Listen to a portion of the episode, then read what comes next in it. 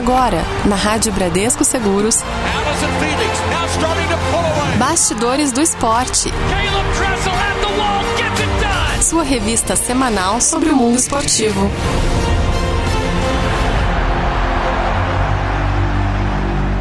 Muito boa tarde para você, ouvinte da Rádio Bradesco Seguros. Está começando a 69 edição do Bastidores do Esporte, ao vivo aqui na nossa programação. Vinícius Amário, boa tarde para você. Boa tarde, Magno Nunes. Boa tarde a você que ouve a Rádio Bradesco Seguros. E a nossa contagem regressiva chega a 1.003 dias para os Jogos de Paris, né? Que começam lá em 26 de julho de 2024, já quase mil dias, hein? Pois é. E falando em data cheia, 100 dias para os Jogos de Inverno que acontecem em Pequim. Estão programados para o dia 4 de fevereiro a abertura, mas tem um pouco de polêmica lá, porque hum. a China voltou a lockdown, né? Eles pois estão é. num momento de novo aí de pandemia voltando a ser falada. É, um, é, é uma restrição muito maior do que a gente que a gente está acostumado, né? aquela coisa de tolerância zero, aparece um caso, eles já fecham Exatamente. tudo. Então tem um pouco dessa incerteza em relação aos jogos de Pequim, algo que a gente já acostumou com os jogos de Tóquio, né? Que ficava aquela Exatamente. coisa, vai ter, não vai ter, adiou. Expectativa diária, né? É, então acho que vai ser assim em relação aos jogos de inverno que serão realizados lá na China. Muito bem, no nosso programa de hoje, o nosso último momento, o nosso último bastidores do esporte aqui na programação da Rádio Bradesco Seguros, nós vamos dar destaque nas histórias olímpicas. Essa é para quem gosta de química, hein? Olimpiceno. Sabe o que é isso? É a molécula olímpica. Nossa Exatamente. Senhora. Nas últimas Olímpicas, né, o COI tá meio preocupado com uma possível Copa do Mundo a cada dois anos. É. O pessoal não tá gostando muito dessa história da FIFA, não, viu, Mag? Pois é, rapaz, quer acabar encavalando com os Jogos Olímpicos e aí ter competição, né? Já já a gente explica mais para você. No Será que da Medalha a gente vai dar destaque aqui para Nicole Silveira, ela que ficou entre as oito melhores aí no evento teste do Skeleton para Pequim 2022. Já que a gente falou aí de Pequim é, antes do, das nossas manchetes e estamos falando agora, já vamos falar da Nicole. Será que dá medalha? Vamos lá, a Nicole Silveira conseguiu uma excepcional oitava colocação no evento do Skeleton para os Jogos Olímpicos de Inverno do ano que vem, que vai ser disputado, que foi disputado na noite de domingo, no dia 24, manhã de segunda-feira, lá na China. Essa prova ela foi realizada lá no Yangin National Slide Center, que receberá o Skeleton, o Luge e também o Bobsled nos Jogos de Inverno. É isso mesmo. Na primeira descida, a Nicole foi a 11 colocada entre as 24 que competiram, né, com um tempo de 1 minuto, 4 segundos e 16. Já na segunda descida da brasileira, ela melhorou em quase 0,4 segundos, marcando 1, 3 e 79, ficando com o tempo somado de 2,795 a 1,8 segundos da vencedora alemã campeã mundial em 2021, a Tina Hermann. 1,80 da campeã mundial. Você vê né, que o resultado dela foi realmente espetacular. A Hermann, ela ganhou o evento aí com um total de 2, 6 e 15, após aí as suas duas descidas, né? A compatriota dela, Hannah Nice, ela acabou ficando apenas 0,04 segundos da vencedora.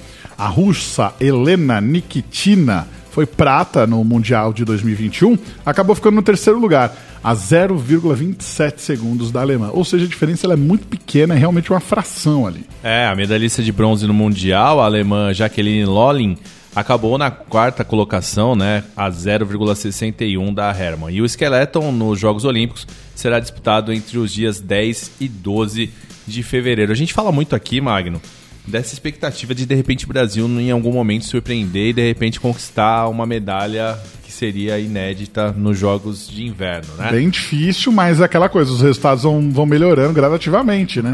É, e nessa competição a Nicole ela ficou à frente de atletas que já conquistaram medalhas olímpicas. Então é algo que dá pra gente ficar de olho aí, de repente, nessa, nessa melhoria dos esportes. A gente fala muito que tudo que depende é, não só do atleta, por exemplo, a gente falou bastante aqui do. Não fugiu o nome, do bobsled, né? Que é o trenó e tudo Isso. mais que o grande problema é que o fato da gente não estar acostumado a disputar competições de inverno faz com que o trenó, no caso, não seja tão tecnológico quanto das grandes potências. É, a gente conversou com Edson Bindilati em uma das edições aqui do nosso Bastidores do Esporte. E ele falou isso, que o principal desafio era conseguir fazer um trenó é, que fosse tão tecnológico quanto das grandes potências. Que no arranque ali, os caras conseguem ir de igual para igual, mas às vezes essa coisa de uma aerodinâmica que não favorece tanto e tudo mais, você perde tempo em relação a isso. Acho que isso é um dos grandes desafios, porque é, atleticamente, Magno, você pega um Exato. cara como o próprio, o próprio Edson Bindilati, que era um cara que veio do decátulo, né, nos, nas Olimpíadas de Verão, é, a gente não fica devendo para ninguém. É mais a questão da, da, da tecnologia mesmo. E muitas, é, quando você fala do esqui, um monte de coisa que você tem que ter ali os melhores Sim, materiais. E né? aí é o seguinte, o pessoal fala, ah, mas pô, mas tô passando um pano aí pros caras e tudo mais, porque funciona assim. Pega um carro de Fórmula 1. O piloto de Fórmula 1, ele treina com aquele carro todos os dias, nas condições que ele vai enfrentar na corrida. Então vamos lá, ele vai enfrentar na próxima corrida, ele vai pegar uma corrida de chuva. Então ele vai começar a treinar num circuito semelhante com chuva para ver como é que é a tração daquele carro.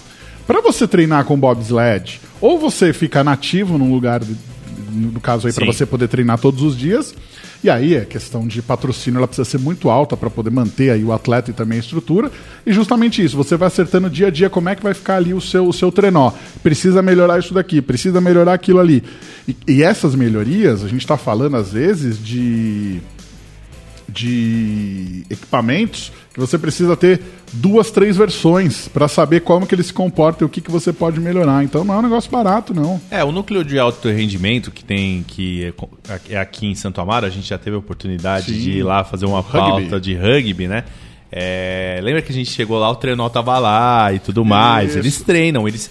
E assim, com tecnologia de ponta na questão de fisiologia, de uma série de coisas. Mas é o que o Magno falou. É a vivência, é o dia a dia, é alguma coisa que você desenvolve melhor num lugar que já está acostumado com os esportes de neve. Então, eu acho que isso faz muita diferença. Mas, é claro, e na maioria das vezes, né, Magno, o que acontece é que os atletas brasileiros que disputam Olimpíadas de Inverno são atletas que acabam morando em outros países, Isso. já estão acostumados com os esportes de neve. Eu acho que isso também vai fazendo a diferença aos poucos para o Brasil. E acho que até por a gente hoje ter um comitê de esportes é, na neve, é, uma organização um pouco melhor, eu acho que talvez não a curto prazo, mas acho que a médio prazo o Brasil vai chegar com alguém aí que consiga conquistar uma medalha, que seria histórico para o nosso país. Exatamente, é o que a gente fala, né? Cada, cada competição a gente vai chegando um pouquinho mais perto, um pouquinho mais perto, um pouquinho mais perto, até que a gente con- consiga aí conquistar uma medalha de ouro. Quem sabe se não pode acontecer aí nas próximas edições. E por que não? Aí uma surpresa daquelas enormes, né? A gente não teve nos Jogos Olímpicos os caras dividindo a medalha. É. Pode acontecer, o esporte é imprevisível, né? Não é provável, mas é possível. E esse ano a gente teve neve no Brasil, né? Talvez É. isso seja uma tendência também, né? De Já pensou a coisa muda? Então, uma tendência de aumentar essa questão climática que vai ajudar os caras a treinar aqui e tudo mais. Quem sabe? Eu acho que, como o clima tá mudando muito também, eu acho que não tá tão, tão distante da gente, de repente, pensar em ter estruturas para treino aqui no Brasil É. em momentos de neve. Acho que isso vai, vai acabar acontecendo, né? As questões climáticas aí estão mudando a cada ano, né? Então a gente hoje até deu ontem, né? No caso, a gente deu uma notícia no nosso jornal de que 2020 foi o ano mais quente da história na Ásia. É, exatamente. Então tá mudando o clima. De repente vamos começar a pensar ali no sul do país, fazer um centro de treinamento de Por esportes que na neve, né? Exatamente. Você cria ali, às vezes, a situação artificialmente, né?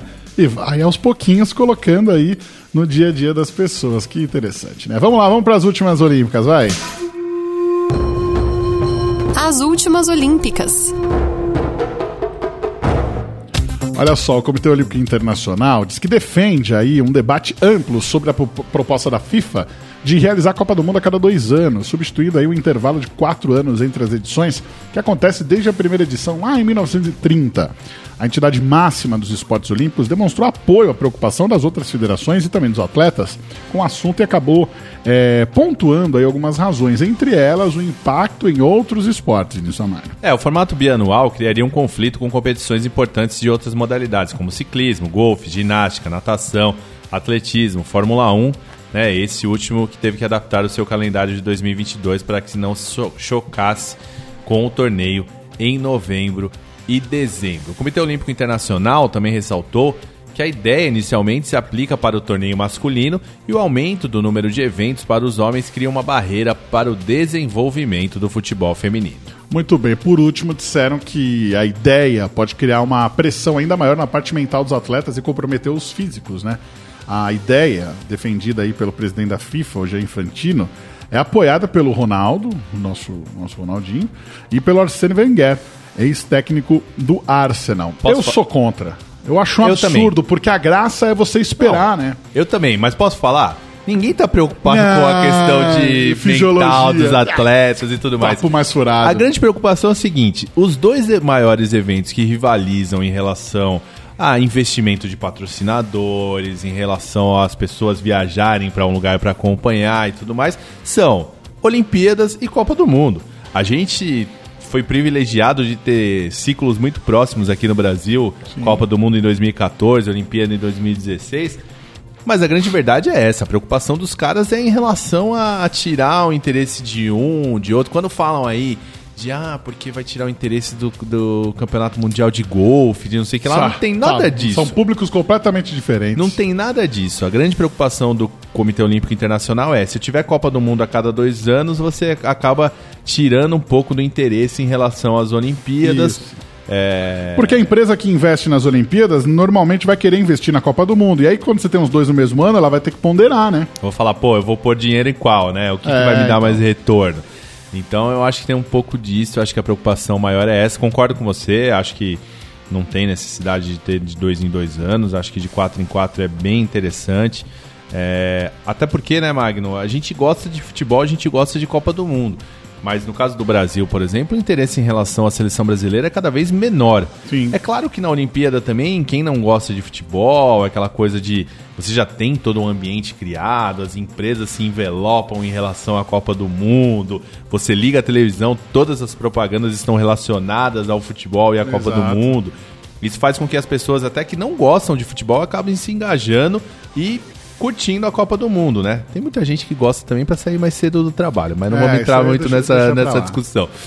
Agora, eu acho que é uma situação que a gente percebe que a preocupação é muito mais financeira, é uhum. é muito mais do bolso de quem está preocupado ali do que em relação aos atletas. Ninguém está preocupado é. com os atletas, sendo muito sincero. Exatamente, até porque se estivesse preocupado ali com os atletas, é, pensariam em fazer é, não no Catar, por pois causa da é. condição climática, pois fazer é. num país onde tivesse um clima mais ameno, né?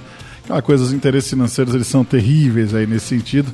E nem sempre o atleta é visto como um fator determinante. Ele é visto ali, às vezes, apenas como um detalhe dentro dessa engrenagem chamada esporte. Mas eu tô curioso para ver essa Copa do Catar. Eu acho que vai ser. Eles estão climatizando os estádios. Pô, na, no, no, Mundial de Clubes já foi um barato você ver aqueles ar-condicionado gigantesco na beira do gramado, né? E, e, tem uma coisa que, que eu acho que vai ser interessante também, né, Magno? Quem tiver a oportunidade de ir, os estádios são muito próximos. Eles fizeram Sim. um esquema que se você quiser, você assiste dois, três jogos no mesmo dia. Olha só. A, a proximidade em relação aos estádios é, se você comprar os ingressos, claro, uhum. você consegue sair de um jogo e ir para outro porque são tudo muito, muito próximos, né? Sim. Não é um país que tem aquela questão de ser um país continental como Exato. é o Brasil, que você tinha um jogo em Manaus e o outro no Rio Grande do Sul, é. né? Até se fosse um jogo do, da fase de grupos de uma rodada para outra, o pessoal tinha uma dificuldade para se deslocar, né, para acompanhar os jogos. Sim. Então, acho que teremos coisas interessantes para a gente acompanhar nessa Copa do Mundo do Catar. E essa briga aí do Comitê Olímpico Internacional e da FIFA vai continuar por um bom tempo. A grande verdade é que os caras já não se bicam muito, né, não, Vamos ser muito Exatamente. Eu, eu, inclusive, a gente defendeu a, algumas edições passadas do nosso Bastidores do Esporte falando sobre isso, sobre a importância do futebol nos Jogos Olímpicos, se haveria realmente a necessidade de ter. Já que os caras levam só os, os jogadores aí sub-23 e tudo mais, então Você veria realmente a, a necessidade disso. Você falou de disposição, né, para assistir dois, três jogos e tal. Além da disposição de você ter paciência para ver os jogos, é, e cuidar, você tem que ter uma disposição que é aquela financeira, essa né? é uma- é Porque ver três jogos aí num dia só não deve ser um negócio barato, né? E no Catar No ainda? Catar, é, vai tudo complicado. levando lá um galão de petróleo. Assim, nossa, por falar em petróleo, a gasolina tá tão cara que você vai chegar lá, você vai conseguir ver uns 10 jogos lá. né? Pois é. Bom, vamos lá, vamos contar a história pra você, vai. História Olímpica. Isso aqui é pra quem não faltou nas aulas de química, hein? O2, molécula do oxigênio. H2O é a fórmula química da água. E C19H12 é a fórmula da molécula olímpica. Calma, fique tranquilo que não tá. Gente não tá falando nada de nenhuma substância legal aí que pode até dopar os atletas. É o tal do olimpiceno, uma molécula sintetizada pela primeira vez em 2010. E tem aí uma forma de anéis olímpicos. Que história é essa, Vinícius Olha Amaro? só, Magno, o processo foi feito na Inglaterra e seu nome em inglês é Olympicene. Certo. Ela foi feita em comemoração aos Jogos de Londres 2012, Tá né? Os primeiros a sintetizá-la foram Anish Mystery e também o David Fox, da Universidade de Warwick. Ok. Quem a concebeu foi o Graham Richards, da Universidade de Oxford, e o Anthony Williams, da Sociedade Real de Química. A molécula é composta por 19 átomos de carbono e 12 de hidrogênio e não aparece de forma natural, por isso precisa ser sintetizada. A síntese é o processo de criação de um novo composto a partir de outro já existente. O tal do olimpiceno, ele não serve só para ser parecida com os anéis olímpicos. Também pode ser aplicável em compostos eletrônicos, como LED, painéis solares. Só que é o seguinte, é, não é utilizada, né? Ele, isso foi de encontro com o fato dos Jogos de Londres em 2012 terem sido as primeiras Olimpíadas sustentáveis da história. A ideia veio durante uma reunião da Sociedade Real de Química. Williams disse que estava em uma reunião do comitê da Royal Society of Chemistry tentando pensar no que poderia fazer para marcar as Olimpíadas. Aí ele percebeu que a molécula que desenhou se parecia muito com os anéis olímpicos e nunca tinha sido feito. À época, né, o professor Richard viu na semelhança com os anéis olímpicos uma oportunidade de gerar interesse dos fãs em química e essa esse, né, foi só mais um jeito de a ciência se aproximar do esporte. Hoje elas são inseparáveis, uma ajuda a outra em busca dos melhores resultados e de um melhor entendimento sobre o ser humano. Que coisa, hein? Eu nunca gostei de química e eu Mas- sempre gostei de esporte. Então os caras Tá podiam fazer o negócio lá, o Magno, que pra mim eu ia continuar gostando de esporte e não ia me interessar muito pela molécula, não. Vou ser muito Ma- sincero. Mas aí é aquela coisa, você gera, você gera interesse na molecada, né? Ah, sim. Você tá sabendo que na química tem tudo a ver com esporte e tudo mais. Interessante isso daí, né? Né? Tem gente que pensa em tudo, né? O cara tá Jamais ia sentado lá- pensar nisso. Vou fazer uma molécula que pareça com os, com os Anéis anéis olímpicos. Que doideira, né? Hein? Os caras, é, os caras são bons. Você né? gostava de química, Magno? Não gostava, eu não sei nem como é que eu consegui me formar, porque eu não me lembro de nada. Você sabe que eu, antes de cair pra essa loucura do jornalismo, eu fui mais louco ainda e eu comecei em engenharia, né? Uhum. Eu terminei o curso técnico em eletrônica e comecei em engenharia. É óbvio que eu ia ter que lidar com química se eu trabalhasse com engenharia Sim. por muito tempo. Mas a matéria mesmo, química, era só até o segundo semestre da faculdade. Hum, entendi. Quando eu terminei Química 2, que era a, a última química da minha vida, teoricamente, foi um dos dias mais felizes da minha vida, é mesmo? Porque eu nunca gostei de química, cara. Olha nunca. Ó, você podia.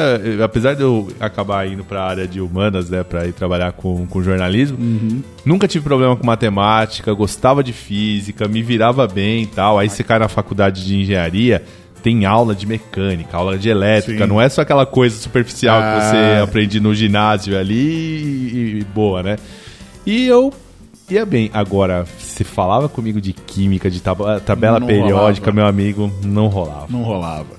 Muito bem. Mas Vinícius Ramalho sempre teve uma química com o nosso ouvinte, Vinícius É, Ramalho. então, esse é o último Bastidores do Esporte, né? Um projeto que nasceu de, uma, de um bate-papo nosso, de termos uma faixa nobre no período da tarde, cada um meio que falar daquilo que tinha mais identificação, né?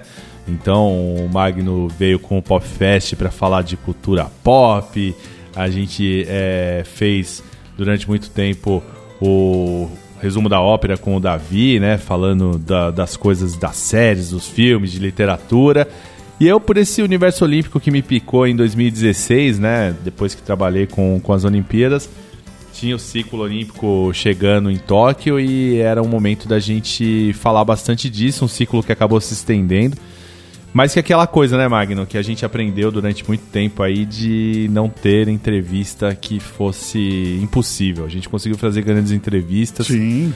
com atletas que despontaram nas Olimpíadas, outros que não tiveram um, um grande ciclo olímpico, mas que eram nomes muito cotados aqui no Brasil. De esportes até que não são tão tradicionais, né? Eu acho que isso foi um, do, do- um do- um dos legados, né? Já que se fala muito quando se fala em Olimpíada, se fala de legado. Foi um dos legados dos bastidores do esporte. Falar com o público da, da Bradesco Seguros e apresentar esportes que talvez a gente não tem tanto é, representatividade, não tem tanta cobertura. A gente, quando a gente conversava aqui, a gente falava, era exatamente isso que a gente queria. Era falar do taekwondo, era falar do esporte na neve, era falar, de repente, do wrestling, que a gente acabou Sim. fazendo, que era a luta olímpica e tal. E até quando a gente abordou esportes mais tradicionais, como a natação, conversando com o Gustavo Borges, era com outro viés. Sim. Ou com o Rubens Barrichello, era falando sobre o trabalho social que ele desenvolve, né? Porque se for falar de Fórmula 1 com o Barrichello, todo mundo sabe, todo mundo conversa. É, Mas vezes- falar desse outro lado é diferente, né? Não adianta você ficar indo muito nas histórias que as pessoas já estão acostumadas a ouvir, né? E acho que o Bastidores do Esporte é, teve essa função. O Sérgio, quando se despediu, falou que eu sempre fui muito chato em relação às pautas, né? Porque a gente faz o Momento Esportes também. E uma coisa que a gente sempre discutiu muito, né, Magno? É que se você vai falar do Campeonato Paulista, que é o que a gente está acostumado a falar aqui, a gente tem que falar também do Campeonato Amapaense, a gente tem que falar também do Campeonato Tocantinense, porque a gente fala numa rádio que fala pro Brasil inteiro, Sim. para todas as sucursais e tudo mais. Então, é, a gente pode não acompanhar tão de perto o Campeonato Amazonense, o Campeonato Roraimense e outros tantos, né? Mas eu acho que quem tá no dia a dia ali quer saber o que acontece no quintal da casa dele. E acho que a gente traz um pouco isso do jornalismo, né, Magno? Porque é, trabalhando no Diário do Grande ABC, que é um jornal regional, que você traz um pouco daquilo, né? Pô, eu quero saber o que tá acontecendo na rua da minha casa. Pra você É. se sentir parte, né? Então eu acho que isso foi uma coisa é, que a gente trouxe também pro, pro Bastidores nesse sentido, de levar esportes que tenho certeza que quando a gente falou de taekwondo, alguém que ouviu falou, pô, eu pratico taekwondo. Pois é. É, nunca vi ninguém falar com, com tanto carinho da, da minha modalidade. Eu acho que isso foi, foi uma das coisas legais. E até quando a gente falou de, de tênis de mesa, o pessoal, quando foi ver nas Olimpíadas, ó, já ouvi esse cara falar aí na preparação olímpica dele. Dois anos antes dos Jogos já tava falando sobre isso. Não só né, o Caldeirano, mas a Ana Marcela Cunha na maratona aquática também, que acabou ganhando medalha. Então acho que foi algo muito legal. É, a gente fez grandes entrevistas, acho que a gente até gostaria de fazer mais. A gente Sim. bateu na porta de muita gente que às vezes não rolava, fosse por uma questão de patrocínio, fosse por uma questão de agenda e tudo mais. Mas é uma coisa que eu e o Magno trazemos muito dessa, dessa coisa chamada jornalismo. Não existe entrevista impossível. É, até que você ouça ou não Sim. né? Você vai atrás, você procura, você fala com o assessor, você chega perto. É, a gente, agora a gente pode falar porque é a última edição, a gente tentou o Guga, por exemplo, o Guga Kirten. É, a assessora dele falou que rolaria, não rolou por uma questão de patrocínio que de repente bateria, né? Com, com os interesses da empresa que patrocinava ele, com a Bradesco Seguros. A gente já tentou a Mirklink, que era a mesma situação. Mesma né? situação. Então, assim, a gente. é, desde que a gente não ouvisse o não, a gente ia atrás. E acho que a gente conseguiu é, produzir um, um- algo muito legal. É, o, o Detone que sempre fez comigo aqui, o Bastidores, acho que aprendeu bastante de esporte. Sim. É, acho que levou aí, vai poder contar pra Laura umas mentiras que a gente contou aqui sobre esporte.